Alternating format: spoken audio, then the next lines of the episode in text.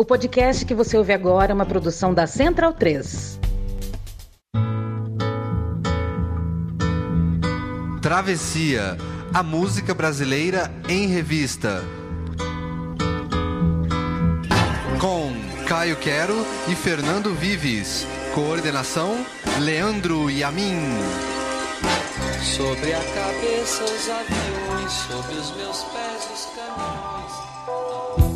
Elas marcaram história ao comer pelas beiradas das grandes gravadoras. Algumas imortalizaram o canto regional de rincões do país e que poderiam ter se perdido para sempre. Outras trouxeram a cena jovem alternativa de seu tempo. O Travessia dessa semana é sobre as gravadoras independentes do Brasil, aqui na Central 3. Já virei calçada maltratada e na virada quase nada me restou a curtição. Já rodei o mundo quase mudo, no entanto no segundo este livro veio à mão. Já senti saudade, já fiz muita coisa errada, já pedi ajuda, já dormi na rua.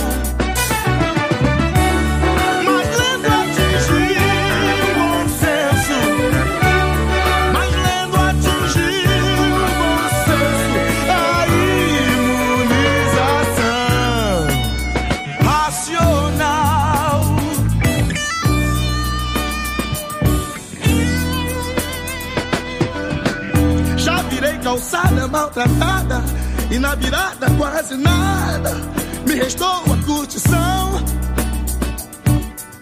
Já rodei o mundo quase mundo, no entanto num segundo este livro veio à mão. Já senti saudade, já fiz muita coisa errada, já dormi na rua. Já pedi ajuda.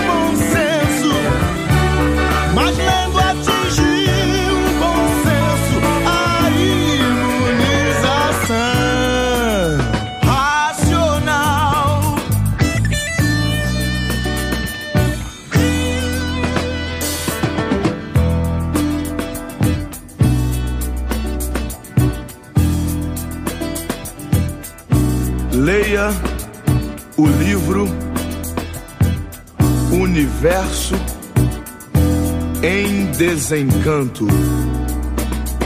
Já senti saudade, já fiz muita coisa errada, já pedi ajuda, já dormi na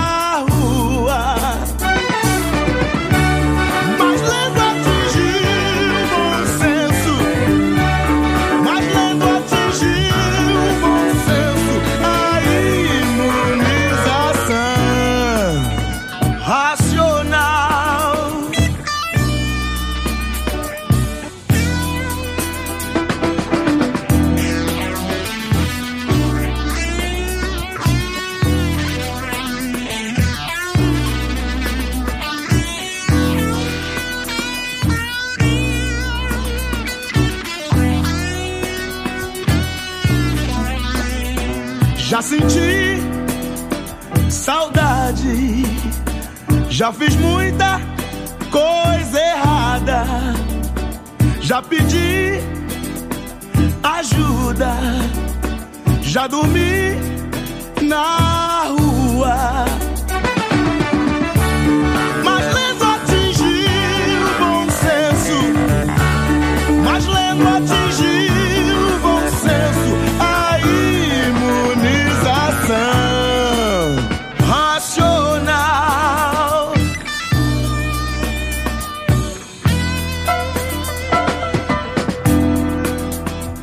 Não perca tempo. Leia o livro Universo em Desencanto. Ao som chapadão de Tim Maia, bom senso, fase racional, tem início o Travessia que vai contar a história de 10 gravadoras independentes do Brasil, aquelas que iam à margem das grandes gravadoras, alguns apaixonados pela música que conseguiam fazer coisas incríveis, recuperar sons ancestrais do Brasil, outros que entendiam a cena jovem de momento do Brasil e que iam lá e faziam, outras até com uma trama que a gente vai falar também, que é inovadora no seu formato, no início da era da internet. Muita coisa legal, a gente vai falar de gravadoras que peitaram, inclusive, as grandes. Muita coisa para falar, muita história boa e também muita música boa. Uma coisa muito gostosa pesquisar para esse programa. Uma parte a gente já conhecia, mas é bom ir a fundo nas coisas que a gente conhecia. Bom dia, boa noite, boa tarde, Caio Quero. Fernando Viz vai ser um programa bem interessante desse aqui, né? Com bastante coisa que nunca entrou, bastante coisa nova no Travessia, bastante estreia no Travessia, com esse tema que é tão importante. Eu acho que para quem é mais novo, não é tão clara essa questão das gravadoras independentes, até porque o mercado mudou muito depois do, dos anos 90, né? Mas até então você tinha essas majors, que eram as chamadas gravadoras majors, que eram geralmente grupos estrangeiros, né? E grupos ligados a meios de comunicação, mesmo que fossem brasileiros, a som livre, que dominavam o mercado e escolhiam quem podia gravar ou não discos. E aí a gente tem uma cultura de gravadoras pequenas, gravadoras regionais, que peitou esses caras e fazendo muita música boa, né? Sim, até uma questão importante que a gente tem aqui é a definição de gravadora independente, né? Pode ser várias coisas, né? A gente não vai ter uma definição de manual ali, está no manual que uma gravadora independente é isso. Mas a gente vai usar aqui o critério que é esse, que está à margem das grandes gravadoras. Algumas até tinham muito dinheiro, outras não tinham nenhum dinheiro e passavam chapéu, né? Então vai ter muita coisa diferente pra gente discutir aqui. Antes da gente começar, queria lembrar que o Travessia você pode seguir a gente nas redes sociais. Travessia tem tá no Instagram lá, procura Travessia Podcast, assim como no Facebook, tem a nossa página onde nós atualizamos quando lançamos os programas. Você pode ouvir também o Travessia agora, inclusive no Spotify, se você preferir. Sempre que houver mudanças, nós vamos avisar vocês que há mudanças nas músicas. Aqui no caso tem pelo menos uma. E Antes de começar também, queria dizer que o Travessia é gravado em dois, duas localidades diferentes, no estúdio Silverchair, em Sydney, Austrália, onde eu moro, e o estúdio Twister, em São Paulo, que é a casa de Caio Quero. Caio Quero, quando entrou na faculdade, era do fã-clube do Twister. Você grande, Twister, grande cara? Twister. E vou te contar uma história, Fernando Vives. Outro dia, eu encontrei o cara do Twister, que agora virou cantor de metrô aqui. Outro dia não, faz uns dois, três anos, foi antes da pandemia. Virou cantor de metrô aqui na, no Brasil e em São Paulo, e eu vi o cara cantando muito bem, reconheci. Depois eu já vi que tem reportagem sobre essa história. Um dos caras do Twister agora é cantor no metrô. Muito bom. Está sobrevivendo à pandemia ao seu modo. Tem abraço no programa hoje. Abraço ao Carlos Toledo, que mandou mensagem para dizer que o Travessia é um bálsamo em meio às notícias ruins do Brasil. Ele que tá falando, não sou eu que tô falando aqui. Tô só repetindo porque é uma egotrip também esse programa. Obrigado por nos ouvir, Carlos. A gente ficou muito feliz com a sua mensagem. E para começar o programa lá em cima, a gente foi de Tim Maia, o espetáculo musical do gênio Soul Tim Maia, no seu auge, né, uma voz límpida, potente, um espetáculo que faz parte do polêmico disco Racional Volume 1 de 1974. Ele lançaria o volume 2 no ano seguinte também. É uma história conhecida, o Tim Maia se encantou por uma espécie de seita chamada Cultura Racional, organizada pelo guru Manuel Jacinto Coelho, lá de Belfort Roxo, no estado do Rio. O Tim Maia, que era um porra louca, né? Ele entrou na teoria do Jacinto Coelho de que os humanos, na verdade, são extraterrestres na Terra que aqui estão exilados, vivendo sujos e magnetizados, Caio Quero, e que precisam encontrar a imunização racional para serem resgatados pelos discos voadores e voltarem ao planeta original chamado Racional Superior. Isso quem conta é o Nelson Mota na biografia do Tim Maia, né? O Som e a Fúria. Bom, o Tim Maia entrou de cabeça nessa onda e tentou convencer a gravadora Polydor, com que ele tinha contrato, onde ele tinha estourado a gravar quatro discos, a fazer um álbum totalmente místico com a ideologia racional. O Tim já estava bem irritado com a gravadora, primeiro porque ele entendia a gravadora apenas como um intermediário entre o artista e o público, ficando com a maior quantia de dinheiro gerada pela produção musical. Segundo, porque ele odiou a capa do disco de 73, aquele que ele está com uma jaqueta azul na capa. Ele fez o maior escarcel na gravadora quando viu o disco pronto, tem, tem, uma grande história sobre isso lá. E aí que ele já vinha ganhando muito dinheiro, ele resolveu criar a própria gravadora e assim o fez. A gravadora chamada Seroma, que leva este nome não por conta da doença que dá nos pés que se chama seroma, e sim porque é a inicial, as iniciais de seu nome, Sebastião Rodrigues Maia. Seroma também era o nome da banda que o acompanhava, e ele obrigou todos os músicos a adotar a cultura racional, e a só andar de branco, a não usar drogas lícitas ou ilícitas, a ser vegetariano, a fazer sexo apenas para fins procriativos. O fato é que o Tim Maia nessa onda emagreceu e talvez pelo cuidado que se impôs nisso, ele estava com uma voz impressionante nesses álbuns. Se você comparar a voz do Tim Maia em 74, 75 com um disco do começo dos anos 80, menos de 10 anos depois, você acha que tem alguma coisa errada com a gravação, não é possível ser a mesma pessoa. E é. E o estilo de vida dele talvez tenha transformado a voz dele em outra coisa. O fato é que os discos da fase racional foram um espetáculo musical completamente chapados na seita, mas entre as melhores coisas já produzidas musicalmente no país. Só que aí no dia 25 de setembro de 1975, Tim Maia, segundo Nelson Mota, teve uma desiluminação. Saiu quebrando tudo, voltou pro apartamento onde antes morava, tirou a roupa branca, comeu carne, tava com vontade de comer um bife, comer um bifão, se chapou e convocou a imprensa para dizer que o Manuel Jacinto Coelho era, entre aspas, um pilantra que comia todo mundo. E renegou até a morte a produção musical desta fase, que só foi recuperada e publicada recentemente. Nos anos 2000, houve a febre para ouvir esses discos em MP3, todo mundo baixava, um hit daqueles tempos, uma redescoberta do Tim Maia da fase racional. Isso porque por décadas ninguém conseguiu ouvir, a não ser os poucos que compraram os discos na época. Bom, nos anos 80 a Seroma virou Vitória Régia, e o Tim prosseguiu independente até sua morte, com bons e maus momentos da sua própria produção. Um dos últimos discos do Tim nos anos 90 era um cuja capa era uma fotografia péssima, completamente amadora, com ele ao lado de um muro de onde descem umas trepadeiras, e atrás um Chevrolet Ômega, que era o carrão da época, né? Em cuja placa se lê Tim 001. Procura aí no Google, vocês vão achar isso. Vale a pena, eu lembro dessa capa. A, gente falou, a gente fez um programa sobre o Tim Maia, né? A gente, a gente, falou disso. Era uma luz tenebrosa, assim, ele deve ter chegado pra alguém perto dizendo: tira a foto aqui, meu irmão, tira meu foto aqui, meu irmão, vai, vai encher a capa do disco. E o cara que tirou a foto deve ter rido, bem.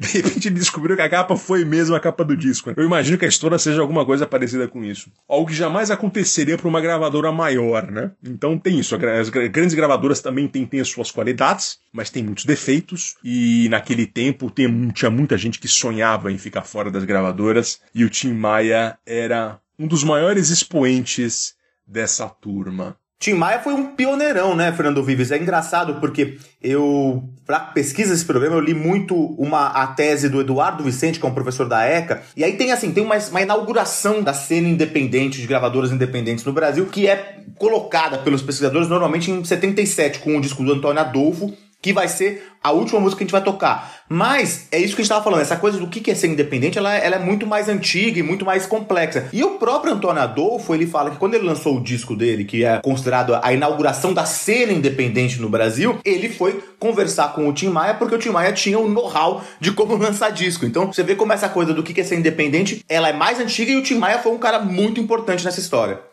Foi um empreendedor no jargão atual, né? Exato. Ele foi um artista empreendedor. Muita gente reclama que, no, modo atual, se você está tentando colocar o seu nome no mercado, você é um artista novo, você tem, que- você tem que cobrar o escanteio e ir lá na frente e cabecear, porque você também é o divulgador, você é tudo. E isso é muito difícil, as gravadoras acabam facilitando isso. Por outro lado, se você consegue fazer tudo, você consegue se organizar para fazer isso, etc.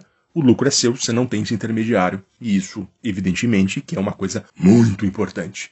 O Tim Maia que o diga. E a gente vai voltar um pouquinho no tempo, a gente vai falar de uma gravadora importantíssima dos anos 60, que é a Elenco, que teve Nara Leão.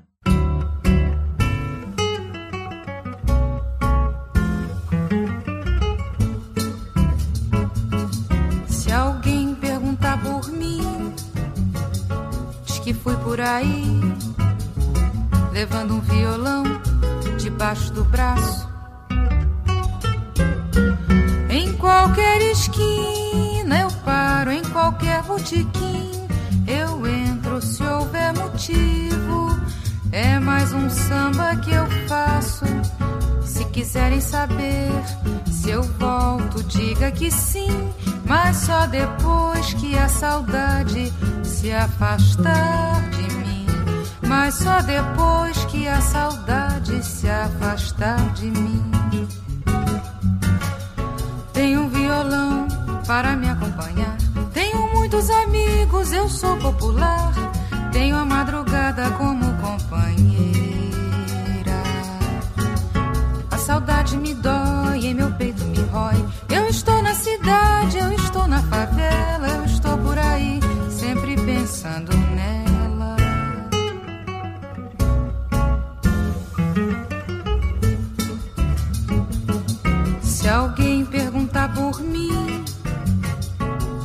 fui por aí, levando um violão debaixo do braço.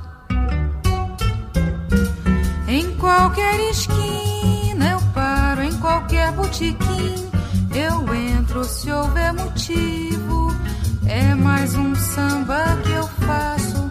Se quiserem saber se eu volto, diga que sim, mas só depois que a saudade se afastar. Mas só depois que a saudade se afastar de mim.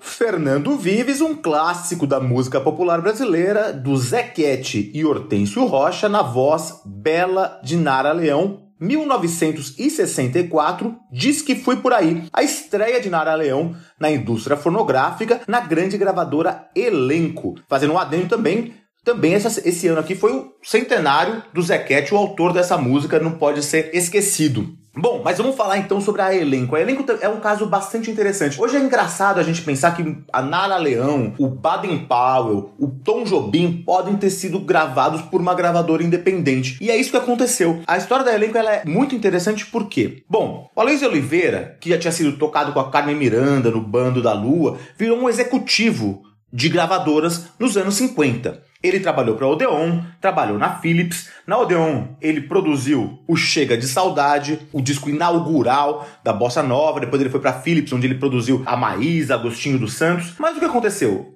Um dia a Odeon falou assim: Olha, eu vou dispensar alguns nomes da Bossa Nova aqui porque não estão rendendo, por qualquer motivo. Aquela coisa, era uma empresa muito grande e as decisões empresariais, às vezes, elas suplantam qualquer decisão artística. E eles queriam demitir a Silvia Teles, o Sérgio Ricardo, e o Aloysio ficou puto. Ele era o produtor e falou: não, não pode. Ficou puto ao ponto de falar: não, vou sair e vou fazer a minha própria gravadora. E foi assim que em 63 ele criou a gravadora Elenco. Naquela época ele ainda não tinha ele não tinha pessoalmente dinheiro, então ele conseguiu dois patrocinadores, o, o Flávio Ramos, que era o dono da boate O Bom Gourmet, onde tinham grandes shows lá, e também o padrasto do Tom Jobim, que deram essa força para ele em grana, e aí ele criou a elenco. E foi uma experiência interessantíssima. Por quê? Porque aí era só qualidade artística, muito menos mercadológica. Inclusive dizem que a elenco não deu tão certo comercialmente porque o Aloysio ele era ele não, ele não ele muito mais preocupado com a qualidade artística. O que também não é verdade, porque também tinha assim,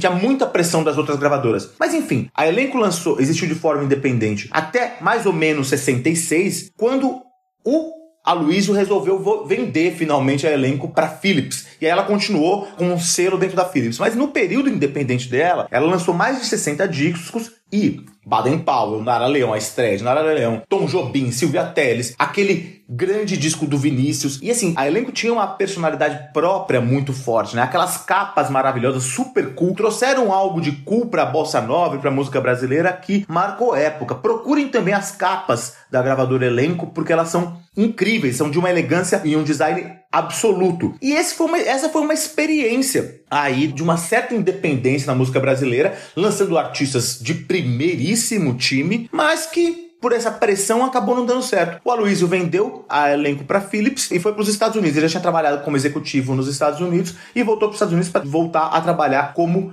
executivo, Fernando Vives. A gente hoje tem uma ideia de que é fácil gravar, né? Porque de fato é, é, relativamente fácil, você não precisa de tanto dinheiro assim e tá tudo online. Naquele tempo era uma tarefa hercúlea, provavelmente. Muito equipamento vinha importado, você tinha que gravar, prensar discos, tinha uma matéria-prima de disco, também não era um negócio fácil, você tinha que distribuir. Você grava no Rio de Janeiro, você grava em São Paulo, você tem que distribuir no Sul, no Nordeste, no Centro-Oeste, no Norte. Era uma coisa realmente muito complicada. E a internet mudou completamente o cenário. Exato, é muito bom você ter lembrado isso, porque até tem um detalhe sobre a elenco que eu esqueci de falar. Porque é isso, a, a internet mudou muito, porque antes a gravação de discos, era, além de ser um processo artístico, era um processo industrial. Imagina, você tinha que prensar o disco, você tinha que fazer as bolachas bolachas. A Elenco, por exemplo, ela fez uma parceria com a RCA Victor que prensava as bolachas dela. algumas outras gravadoras também fizeram o mesmo. A, Lira Paulistana, que a gente vai falar daqui a pouco, tinha uma parceria com a Continental, que era uma empresa brasileira, mas que alguém tinha que prensar o disco. Depois tinha o problema da distribuição. Era bem difícil, assim. Então esses caras tiveram um trabalho, assim, hercúleo para peitar as, as majors aí. Eu não vou lembrar qual disco que vendeu muito, eu tô achando que foi do Secos e Molhados. Teve um disco assim que ninguém esperava que ia vender tanto e vendeu muito, muito mais do que eles tinham. Eles tiveram que prensar novos discos e não tinha matéria-prima para prensar. Então eles pegaram discos antigos que encalharam e jogavam e derretiam para fazer discos novos para colocar aquele disco específico. Então, olha a complexidade que tinha para isso, né? Você tinha que fazer uma estimativa e se a coisa bombasse muito mais do que você planejava, você tinha que pegar disco, derreter e fazer tudo de novo. É uma loucura completa que hoje, felizmente, a internet veio para resolver essa questão. E agora a gente vai falar daquela que acho que é a gravadora mais querida do Brasil, pelo menos é para mim, que é a Discos Marcos Pereira. Se você está nas plataformas ou no site da Central 3 que não no Spotify, você vai ouvir a gravação original dessa canção. Mas se você está no Spotify, você vai ouvir uma gravação mais recente, mas todas a mesma música, Engenho de Flores, Papete.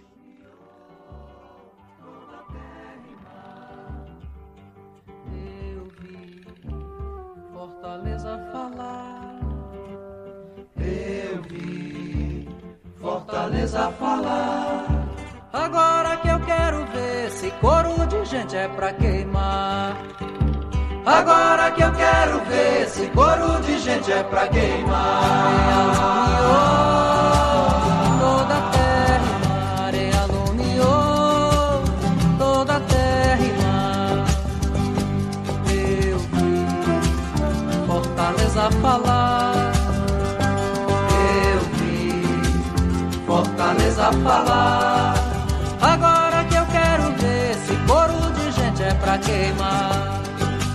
Agora que eu quero ver se coro de gente é pra queimar. Vou pedir pra São João, Cosme e Damião, pra nos ajudar.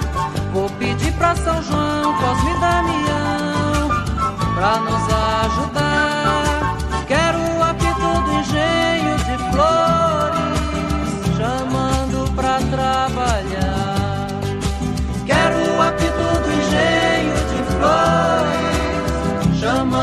Pra trabalhar.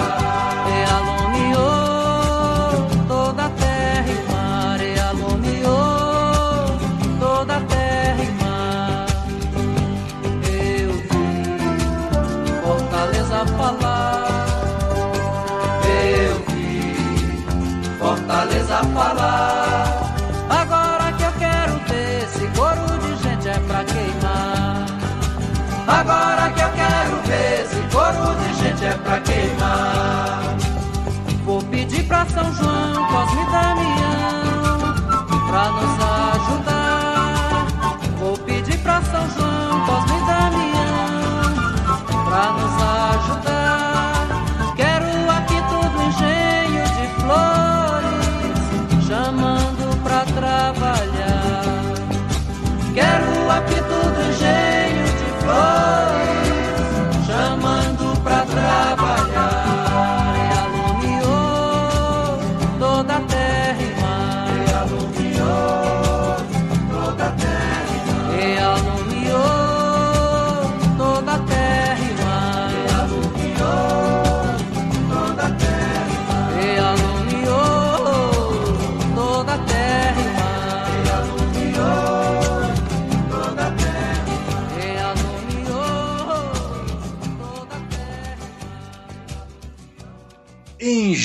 De Flores Papete 1978.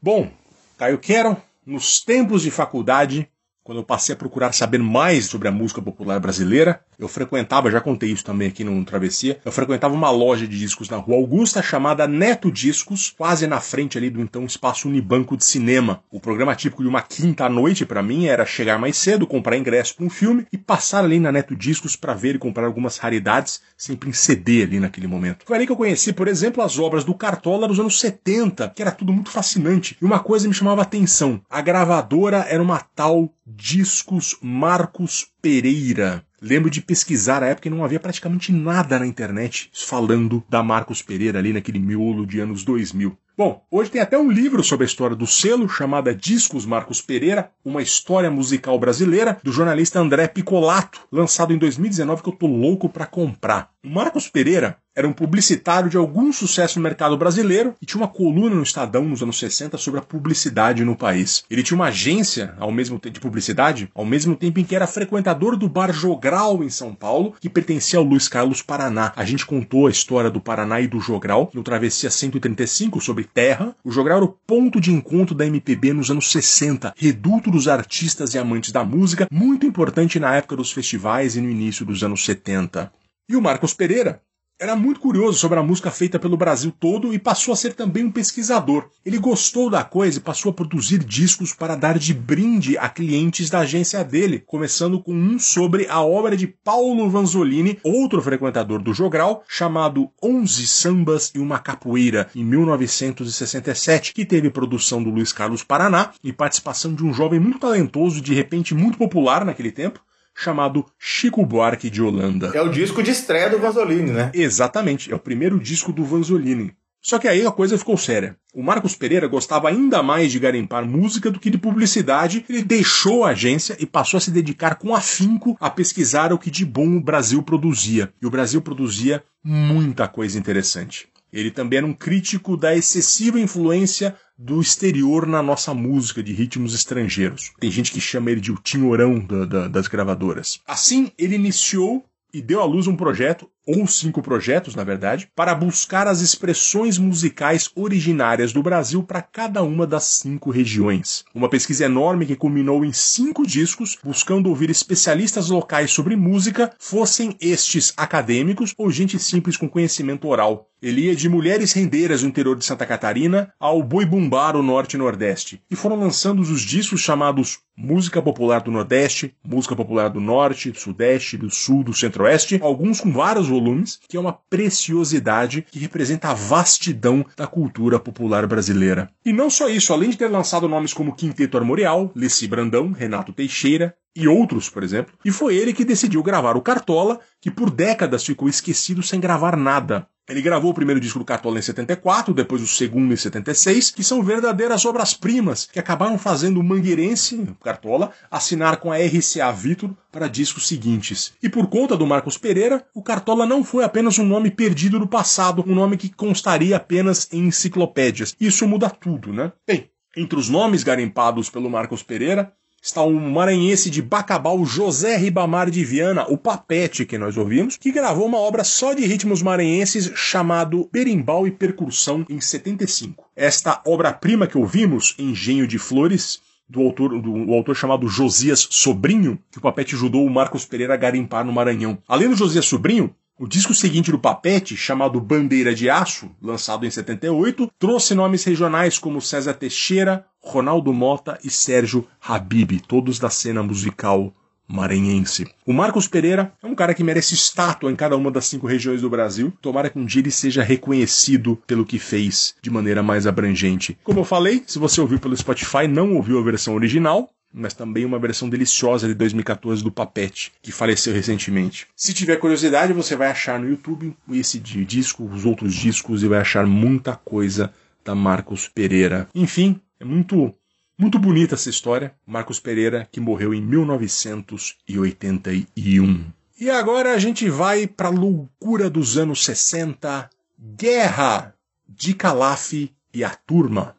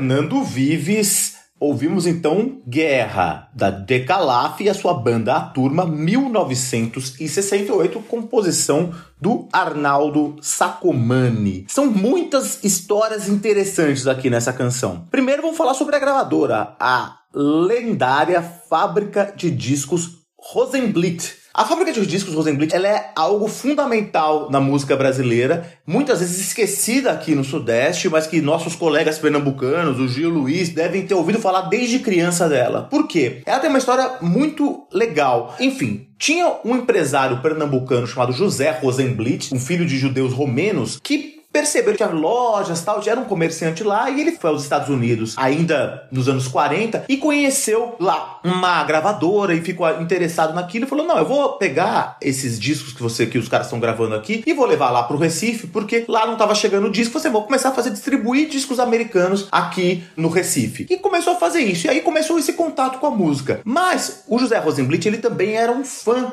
do frevo. O frevo que é a manifestação musical pernambucana por excelência. Ele era um super fã do frevo e ele achava que o frevo ele não estava sendo tão valorizado. Por quê? Porque as gravadoras estavam aqui no Sudeste, ou no Sul, mas basicamente no Rio e em São Paulo, e ele falou, pô, esses caras não estão gravando frevo, eu vou começar a fazer uma gravadora e para gravar esses frevos. E foi aí que surgiu a fábrica de discos Rosenblit, que era uma fábrica mesmo, era uma indústria, e chegou a ter três sedes, uma em São Paulo, uma no Rio e outra no Recife. Foi uma coisa grande, e eles gravaram os ícones do frevo, o Capiba e o Nelson Freire, só que assim, a gravadora ela cresceu de verdade. Ela virou uma gravadora brasileira e pernambucana por excelência, mas cresceu de verdade vendendo muito disco. Ele meio que inventou essa coisa de gravar trilha de novela, ainda nos anos 60 com Nino Italianinho. E eles investiram assim em várias pessoas. Ele criou um selo chamado Mocambo, que garimpava não só frevos, mas coisas novas, e entre elas surgiram alguns grandes nomes da música brasileira. O grande disco que a gente já citou aqui no Travessia, o Pai Biru, do Zé Ramalho e do Lula Cortes, ele foi gravado na Rosenblit. E esse é um disco super raro. Teve o Ave Sangria também, lá uma banda super interessante pernambucana, foi gravado na Rosenblit. A Rosenblit, olha que coisa curiosa,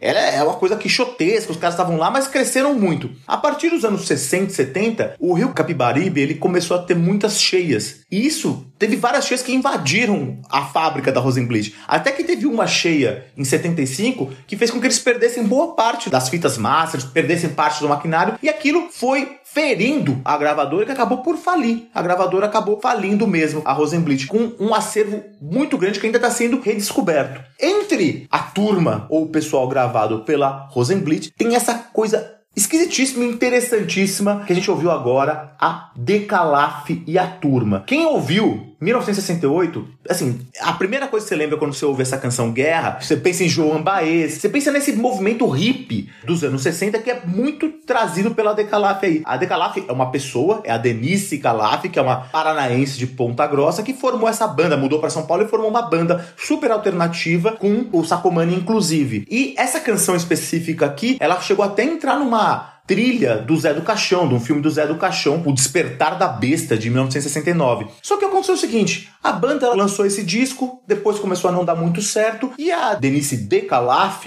ela resolveu tentar a vida em outro lugar. Ela tentou, resolveu tentar a vida no México. Ela se mudou para o México em 1965 e aí a história fica mais louca ainda, Fernando Vives, porque ela fez uma composição lá no México, ela continuou a carreira como cantora e ela fez uma, uma homenagem, uma canção dedicada à mãe dela, a Dona Linda, e gravou num disco chamado Amar Es de 1981. A canção se chama Senhora Senhora. Ela nem queria muito que a música entrasse nesse disco, porque ela tinha uma coisa mais alternativa, depois ela tinha uma coisa mais pop, mas uma canção muito, muito sentimental, ela gravou pra mãe dela essa canção nesse disco. Acontece, Fernando Vives, que essa canção virou a canção do Dia das Mães no México inteiro, até hoje. Essa música Senhora, Senhora é a canção que as crianças aprendem a cantar na escola para homenagear as mães dela. Então ela é uma estrela no México, na verdade, a Decalaf. Ela nunca mais voltou pro Brasil, nunca se apresentou mais, tá lá no México até hoje, faz show em Miami, faz show no México e conviveu com a elite intelectual do México, e, e não só do México, mas latino-americana, era uma pessoa bastante também de esquerda, militante, conheceu até o Gabriel Garcia Marques. Ela é uma pessoa muito importante no México, mas começou a carreira aqui com a Rosenblit, Fernando Vives. E a gente mal conhece ela, né? Pois é. Essas coisas que o mundo da música nos dá. E agora a gente vai ouvir Delírio Meu, do grupo Rumo.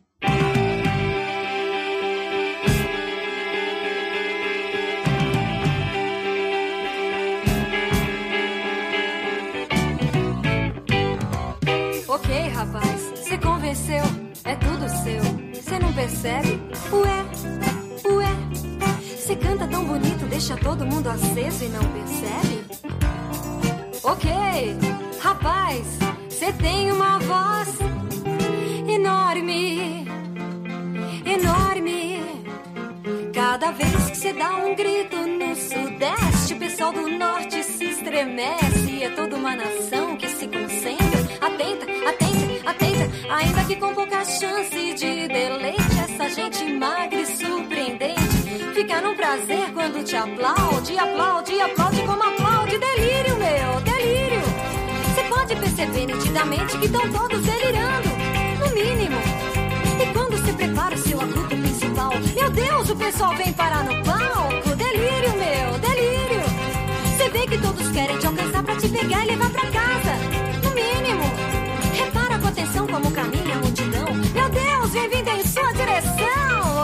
rapaz, você convenceu, é tudo seu. Você não percebe? Ué, ué. Você canta tão bonito, deixa todo mundo aceso e não percebe? Ok, rapaz, você tem uma voz enorme, enorme. Cada vez que você dá um grito no sudeste, o pessoal do norte se estremece. É toda uma nação. Atenta, atenta, atenta. Ainda que com pouca chance de deleite, essa gente magra e surpreendente. Fica num prazer quando te aplaude, aplaude, aplaude como aplaude. Delírio, meu, delírio. Você pode perceber nitidamente que estão todos delirando, no mínimo.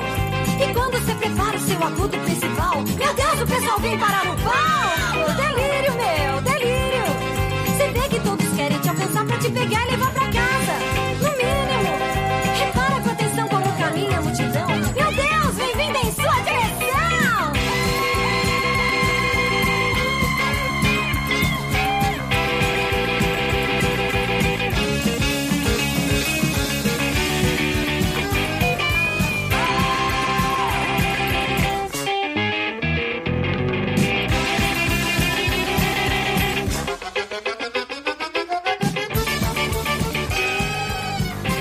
Fernando Vives, ouvimos então Delírio Meu, Grupo Rumo, 1984, na verdade essa versão 1985 que é do disco Caprichoso do Grupo Rumo. História dessa música interessante porque fala sobre aí essa cena alternativa que existia em São Paulo nos anos 80, principalmente, principalmente em volta do Teatro Lira Paulistana, aqui pertinho da minha casa em Pinheiros. A gente já falou bastante dele. O Teatro Lira Paulistana, ela foi uma criação do Wilson Souto, que era um, um- o gordo, o famoso gordo, que era um empresário que tocava com o pessoal numa cena alternativa e percebeu que não tinha um espaço para o pessoal tocar em São Paulo. E ele criou um teatrinho aqui na Teodoro Sampaio, é, 1091, inclusive eu fiz meu TCC da faculdade sobre o Lira Paulistana. Ele criou um teatro, uma capacidade para 200 pessoas e aí começou a criar uma cena em volta daquele teatro. Então aquele teatro, ele foi o lugar onde as carreiras do Itamar Assunção, do Arrigo Barnabé se consolidaram. O Titãs começou, foi a primeira apresentação do Titãs. Também teve uma cena punk lá, também o Cólera.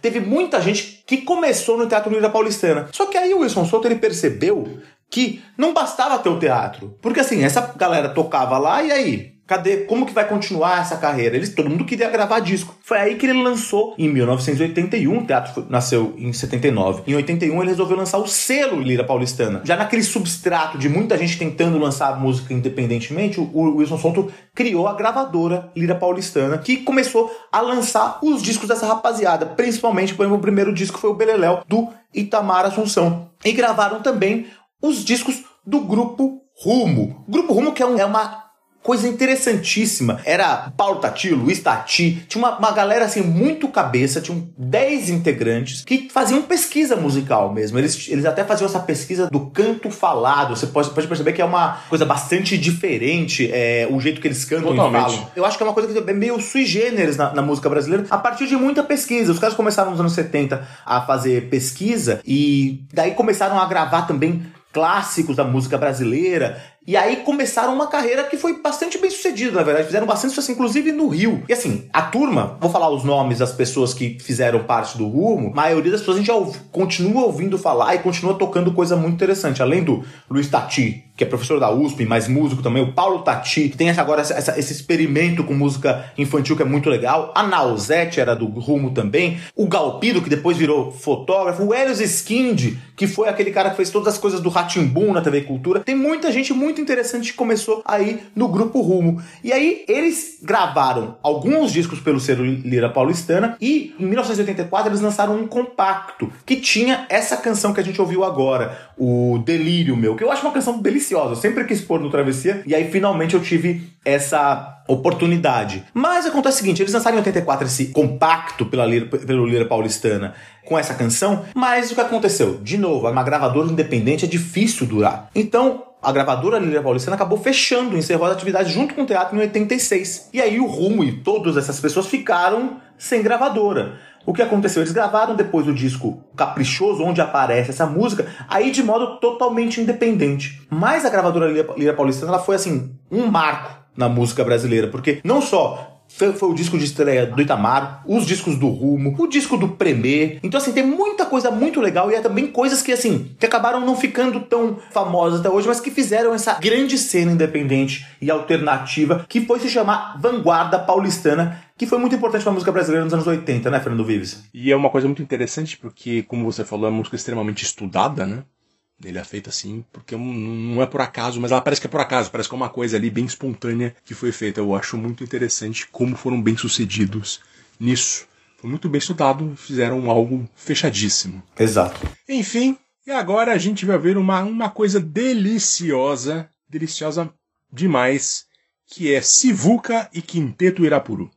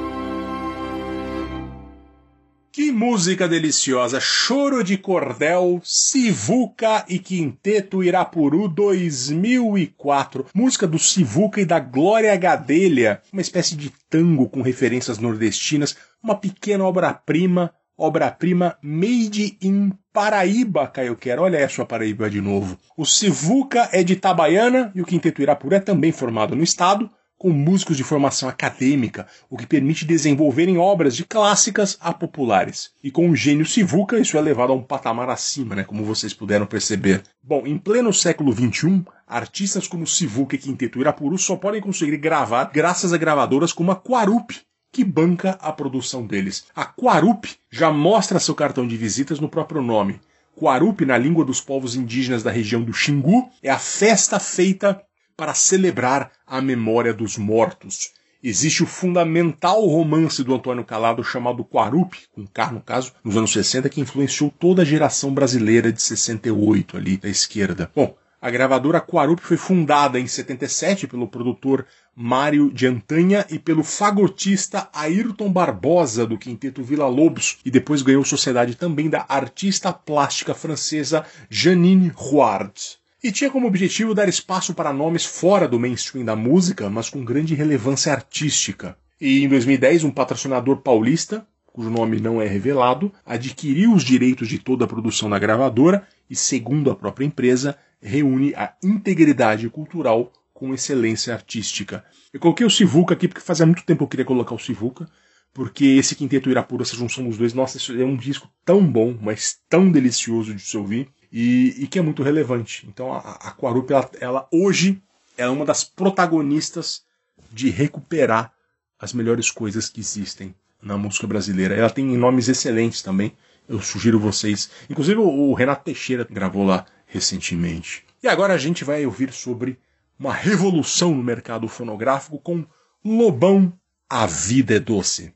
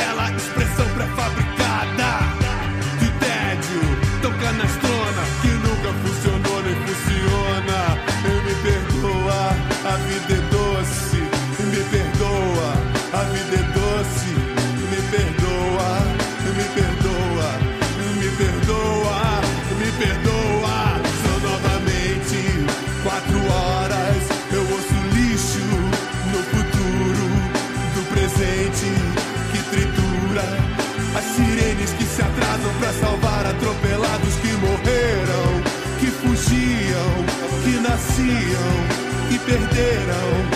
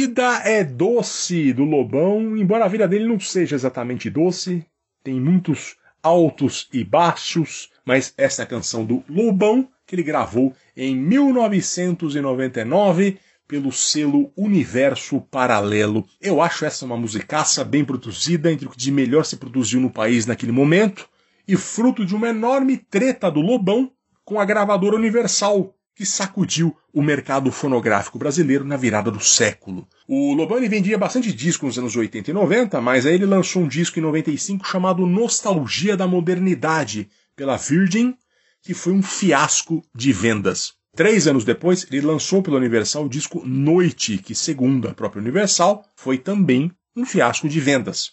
Vendeu quase nada, segundo a empresa. Só que o Lobão não concordava. Ele dizia que vendeu bem, mas o número exato de cópias de um disco naquele momento era uma grande caixa preta. As gravadoras não numeravam os discos e o artista dizia que o que elas diziam que tinham vendido era o dado oficial, mas que ninguém sabia se era verdade. Então, no meio dessa caixa preta surgiu a polêmica e o Lobão foi lá e levantou a bandeira contra as gravadoras. Ele comprou essa briga com o que ele entendia ser quase uma ditadura das gravadoras, que tinham muito poder sobre os artistas, sobre a produção, sobre a divulgação, sobre as vendas. Então ele criou a sua própria gravadora, a Universo Paralelo. Aqui vale uma contextualização. Como a gente já falou, né? É relativamente fácil botar um áudio para rodar. Naquele tempo era caro, porque não é só gravar, era botar online, tinha que prensar o disco, tinha que distribuir, etc. Né? E fazer o jabá pras rádios, e fazer apresentação no Faustão, no Chacrinha. Isso também a gravadora fazia muito, né? Exatamente, era uma coisa, um trabalho fundamental disso. O Lobão, então, ele comprou essa briga monstruosa contra as gravadoras chamou artistas para combater junto com ele, como a Beth Carvalho, Frejal e Van Lins, e criticou veementemente artistas alinhados às gravadoras, como Chico Buarque e, acima de tudo, Caetano Veloso e Gilberto Gil. E através da polêmica de acusação direta que ele fazia em entrevistas, que ele dava o tempo inteiro, e alguns até responderam, Gilberto Gil, Caetano, especialmente o Caetano entrou numa polêmica com ele, e até ele fez músicas, primeiro música para criticar o Caetano, depois música, ele fez o meu mano Caetano, que era para elogiar o Caetano de novo, aquela coisa, aquela montanha russa que é o Lobão.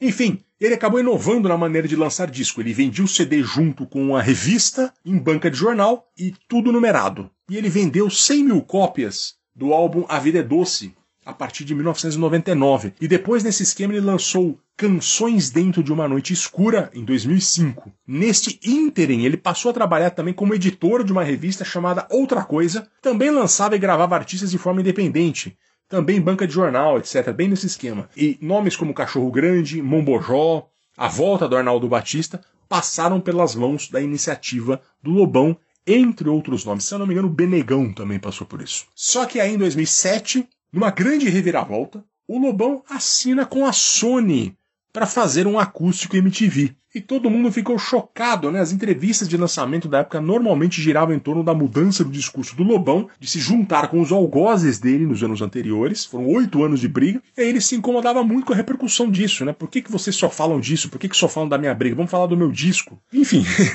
não dá para ser diferente nesse caso, né? O fato é que ali parece ter girado a chave e o Lobão revolucionário deu lugar a um Lobão em processo de, vamos dizer, reacionarização. Nos anos 2010, à medida em que o país se politizava a partir das jornadas de junho de 2013, ele passou a dialogar cada vez mais com a direita e passou a fazer parte da discussão política de Estado no país, a ponto de, de apoiar o então candidato a presidente Jair Bolsonaro nas eleições presidenciais de 2018. O Lobão que vinte e poucos anos antes posava para foto com camiseta do MST, o Lobão que foi preso inúmeras vezes, cumprindo pena por porte de drogas, naquele ambiente de fim de ditadura que o via como inimigo, ele apoiou a candidatura do candidato que abraçava diretamente tudo isso e representava tudo isso. Representava inclusive o legado da ditadura. E foi um dos primeiros a abandonar o apoio ao presidente Bolsonaro logo no começo de 2019. Enfim, é uma loucura total a vida do fundador do universo paralelo, mas acho que o grande marco do Lobão foi essa gravadora. E tem toda a carreira enorme dele nos anos 80, tem toda a influência político dele que ele teve a partir disso, mas acho que essa discussão foi muito forte e ela só arrefeceu por conta da internet, né? Como o mundo mudou, as gravadoras já estavam em decadência ali com ele, mas as coisas mudaram muito rapidamente, essa discussão acabou perdendo a relevância que teve. Foi uma discussão enorme, isso aí estava todo dia na imprensa, todo dia no rádio, todo dia no jornal, era uma coisa enorme. Enfim, vamos ouvir Fernanda Porto.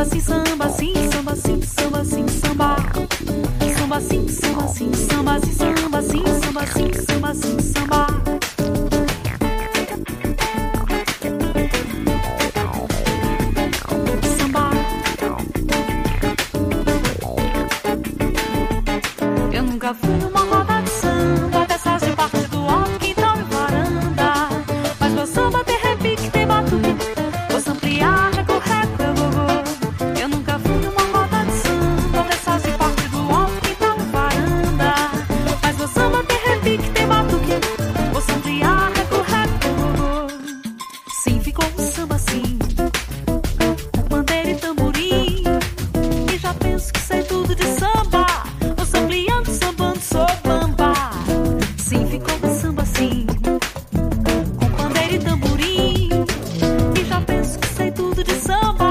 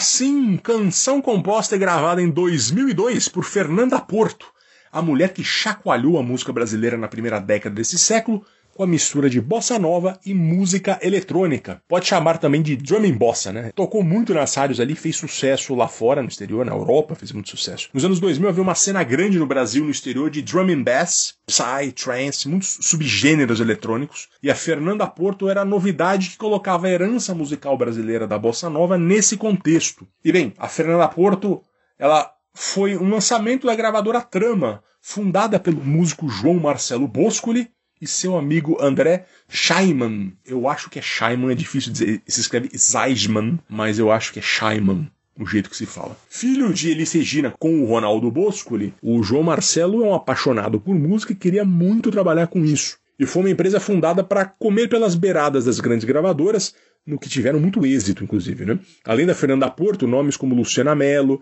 Rapping Hood, Teatro Mágico, Cansei de Ser Sexy, Rumbora, entre outros, passaram pela trama em algum momento. E a trama foi uma das pioneiras no Brasil do mercado de música virtual. Num tempo ainda que não havia YouTube, né? havia MySpace, ou que o Napster ainda era um disruptivo para downloads de música, eles lançaram a trama virtual, que basicamente disponibilizava muitos artistas online e também dava a eles uma remuneração proporcional a downloads. Em um tempo quando não existia redes sociais nem plataformas digitais, era um avanço e tanto na divulgação de artistas, era uma mão na roda. A Trama era uma empresa muito interessante no ramo musical até que o mundo mudou novamente.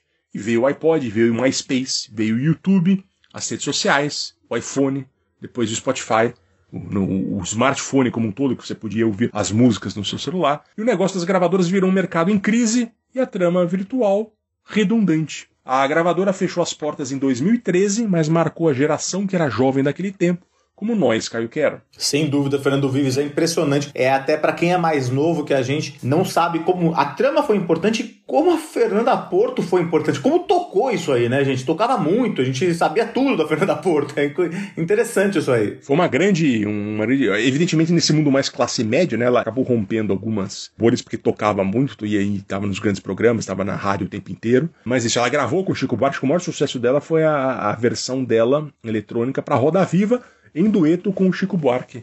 Foi um nome muito interessante. Anda meio sumida, mas ela, ela tá fazendo música ainda. Ela tá lá. Tá na dela, mas não é mais o mainstream que ela já foi. E agora a gente vai ouvir Arnaldo Batista.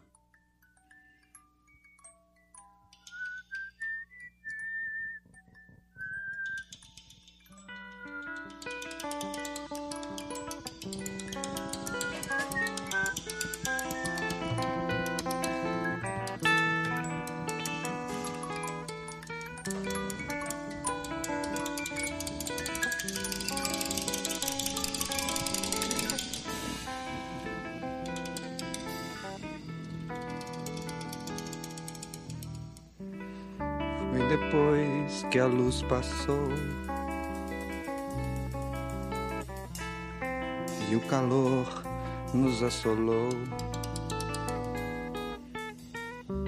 Depois do grito escuro, assombrado de névoa até.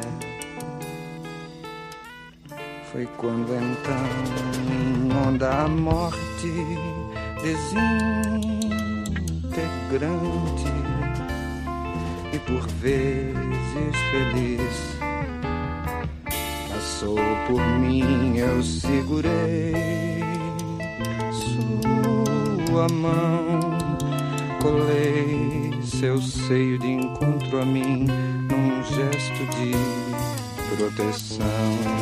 Olhei pro céu que brilhante me gritava me escondesse.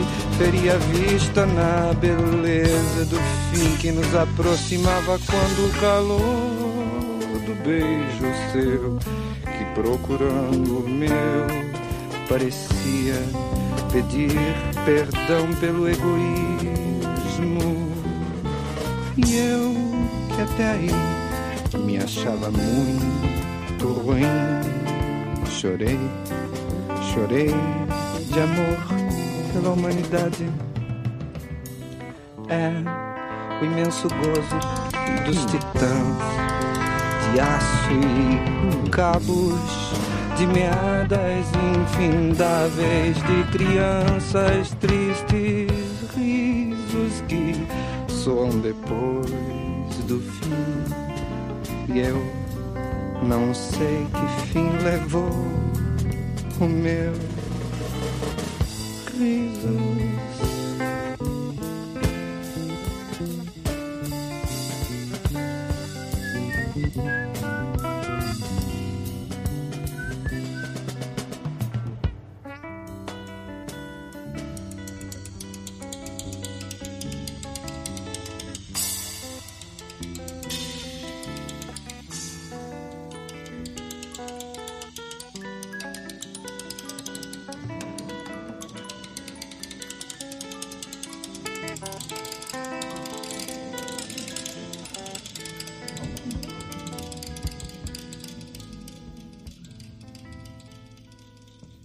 Fernando Vives, ouvimos então Arnaldo Batista com essa canção interessantíssima Bomba H sobre São Paulo. O grande Arnaldo Batista é ex-mutantes, fundador junto com seu irmão Sérgio e com a Rita Lee dos Mutantes, mas que teve uma carreira muito, muito atribulada, como a gente sabe. A gente ouviu essa gravação que é de 1982, do disco Singing Alone. Um, o disco do Arnaldo, depois ele teve um gap, só voltou já nos anos 90, 2000, mas é um disco muito experimental, um disco que muita gente não entende. Eu particularmente acho um disco interessante porque ele faz quase tudo, ele toca piano, ele faz a voz, faz todos os instrumentos nesse disco, e eu acho que é um disco que destoa bastante da música brasileira de modo geral. Ele tem uma coisa de um rock experimental que não é um rock progressivo chato, mas é um rock experimental interessante que é bastante diferente do que foi feito. Esse disco é muito importante pro Arnaldo e foi gravado pelo selo Baratos e Afins. Selo Baratos e Afins, para quem é de São Paulo, sabe que existe a loja Baratos e Afins. A loja Baratos e Afins é, uma é a loja clássica da Galeria do Rock. É a loja do Luiz Calanca, que é um cara, um roqueiro das antigas, que, que apaixonado por discos de vinil. A loja tá lá até hoje. É a loja meio fundadora da Galeria do Rock. Ele é tem na- no centro de São Paulo tem algumas galerias antigas, são são as, as chamadas grandes galerias, e uma delas, ela foi ocupada por lojas para explicar um pouco que é a Galeria do Rock. Foi ocupada por lojas que vendem discos de rock, basicamente, metal, muito, de punk rock, e também adereços, roupas, camisetas de banda. E um dos precursores da galeria foi o Calanca, o Luiz Calanca, que chegou lá na galeria em 78. O Calanca era amigo do Arnaldo e a história da gravadora do selo Baratos e Afins, ela se mistura com um pouco a história desse disco do Arnaldo. O que aconteceu?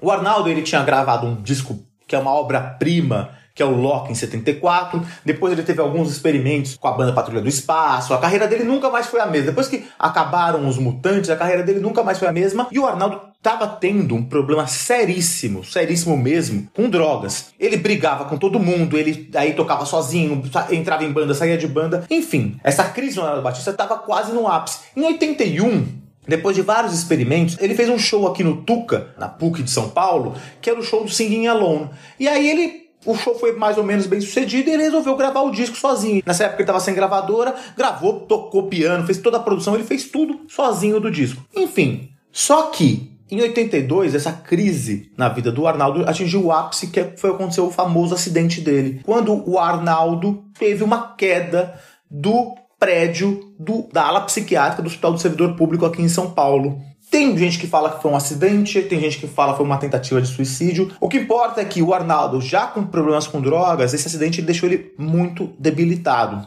Foi nesse contexto que a então esposa do Arnaldo correu pro Luiz Calanca, que era um cara próximo do Arnaldo, que tinha essa loja de disco, e falou assim: olha, me ajuda a lançar esse disco. O disco estava gravado. E aí o Calanca falou: ah, tá bom. Ele, a princípio, a a esposa do Arnaldo achou que ele fosse dar um jeito de fazer uma intermediação com os conhecidos dele. Mas aí o Calanca ele resolveu ele mesmo gravar, produzir o disco do Arnaldo e aí fundou o selo Baratos e Afins que é um selo que foi bastante importante também nessa cena do alternativa de São Paulo, porque o selo além de gravar o Arnaldo, ele gravou outras importantes bandas alternativas, como o Fellini, o Voluntários da Pátria, o Smack, muita coisa de metal. Teve aquela coletânea SP Metal, que foi a inauguração do, do metal, do heavy metal brasileiro, muito ligado ao rock. Também gravou o disco do Ratos de Porão. E assim, é muito interessante como o selo Baratos e Afins, ele continuou bastante alternativo e continua, e continua gravando, continua gravando muita coisa dessa cena que era um nicho mesmo, que é a cena do rock pesado, que não é tanto ligado a MPB, mas também continuou próximo de coisas novas que estavam surgindo, como o pós-punk também. Grande Luiz Calanca, dono da Baratos e Afins, que também deu muita força pro Arnaldo, quando o Arnaldo ainda nesse gap musical dele. O Arnaldo, ele, ele era um artista plástico, ele fazia, eu lembro, nunca esqueço que eu ia na galeria, bastante naquela época, quando eu era adolescente, e o Calanca vendia as camisetas que o Arnaldo pintava. Então, assim, é um cara muito importante pra música brasileira e música paulistana, o Calanca, que tá lá na Baratos Afins até hoje. E para encerrar essa travessia sobre gravadoras independentes, a gente vai ouvir Antônio Adolfo, Caio Quero. Pois é, Fernando Vives, vamos encerrar com o Antônio Adolfo, com um jazz delicioso do, do Antônio Adolfo. E assim, o Antônio Adolfo, como eu estava dizendo, como eu falei na primeira música, nossa, o Antônio Adolfo é considerado pelos pesquisadores como o cara fundador da cena independente brasileira de discos. Embora a gente saiba que exista toda essa cena que a gente falou antes, com a elenco, com o Tim Maia, com todos esses caras mais antigos, com a Rosenblit, o Antônio Adolfo ele fez um disco considerado o marco fundador, é um disco chamado Feito em Casa, em que ele fez tudo. Ele gravou, ele prensou, ele, ele distribuía, ele ia na loja vender. E isso foi importantíssimo. E ele foi um cara que foi um porta-voz muito